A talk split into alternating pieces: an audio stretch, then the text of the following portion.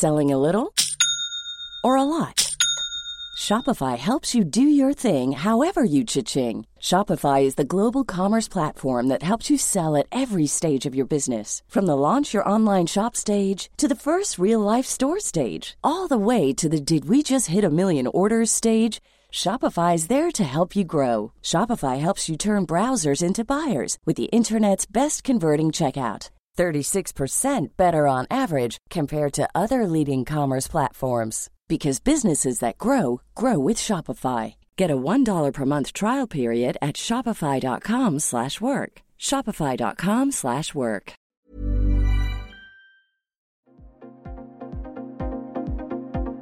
Ils sont au cœur de l'actualité ou la décrypte. Prenez des nouvelles de la France et du monde avec Fil rouge, un podcast du Dauphiné libéré.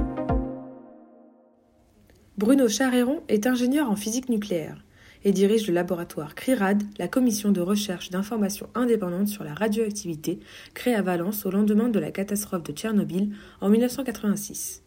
Il réagit à la suite des déclarations du président de la République annonçant la relance de la filière nucléaire en France.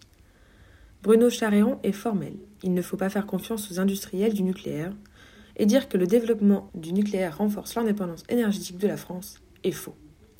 Un reportage de Frédéric Feiss. La réaction, c'est d'abord l'inquiétude parce que euh, faire une, telle confiance relativement aveugle dans l'industrie nucléaire, ça nous fait courir des risques qui sont vraiment complètement euh, disproportionnés. Alors, D'abord, premier point, mettre en avant l'indépendance énergétique et la coupler au développement du nucléaire, ça n'a pas de sens puisque tout l'uranium utilisé dans nos centrales vient de l'étranger, par exemple du Niger, où là, euh, l'exploitation de l'uranium a créé une pollution euh, très importante. Les gens vivent aujourd'hui avec des ferrailles radioactives dans leur euh, quotidien.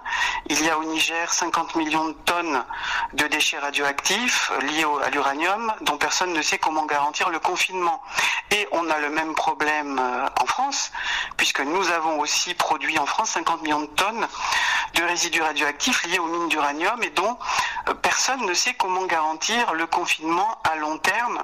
C'est le cas par exemple aujourd'hui dans notre région, Auvergne-Rhône-Alpes, le site des Bois Noirs, où il y a 1,4 million de tonnes de ces, résidus radioactifs, dont Orano ne sait pas comment garantir le confinement à long terme et qui conduisent régulièrement à une pollution radioactive de la rivière. Donc ce problème des déchets radioactifs liés à l'industrie nucléaire, que ce soit les déchets du début, les mines d'uranium, ou les déchets de la fin, les plus dangereux, tous ces déchets ne présentent pas de solution de gestion à long terme satisfaisante aujourd'hui. Donc c'est une course en avant. Ensuite, par rapport à la sûreté nucléaire, Aujourd'hui, c'est totalement euh, déraisonnable de poursuivre dans la voie du nucléaire sans avoir remis complètement à plat le système de surveillance de ce qui se passe dans l'industrie nucléaire.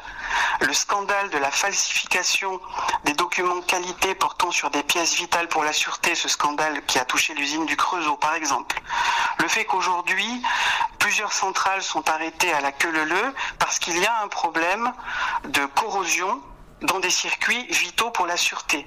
Le fait que ces derniers mois, de, vraiment de nombreux euh, agents EDF, techniciens, ingénieurs, cadres, nous disent qu'ils sont inquiets eux-mêmes et qu'ils pensent que EDF n'est pas en capacité aujourd'hui de concevoir et d'exploiter un parc nucléaire dans des conditions de sûreté satisfaisantes, tout ça, ça doit nous interpeller.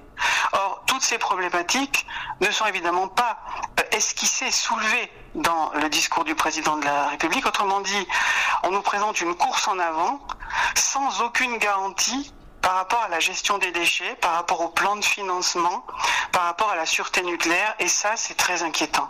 La prolongation de la durée de vie des centrales au-delà de 40 ans pose de très sérieux problèmes de sûreté. Et là aussi, on n'a pas les garanties.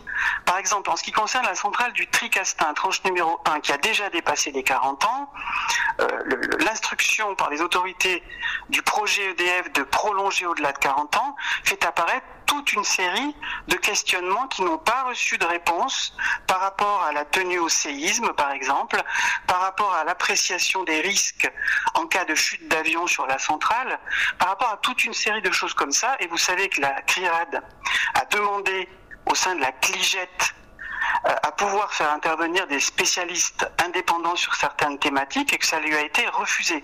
Donc là aussi, on est dans un dispositif où il y a une course en avant sans avoir les garanties de sûreté et ça, ce n'est pas responsable.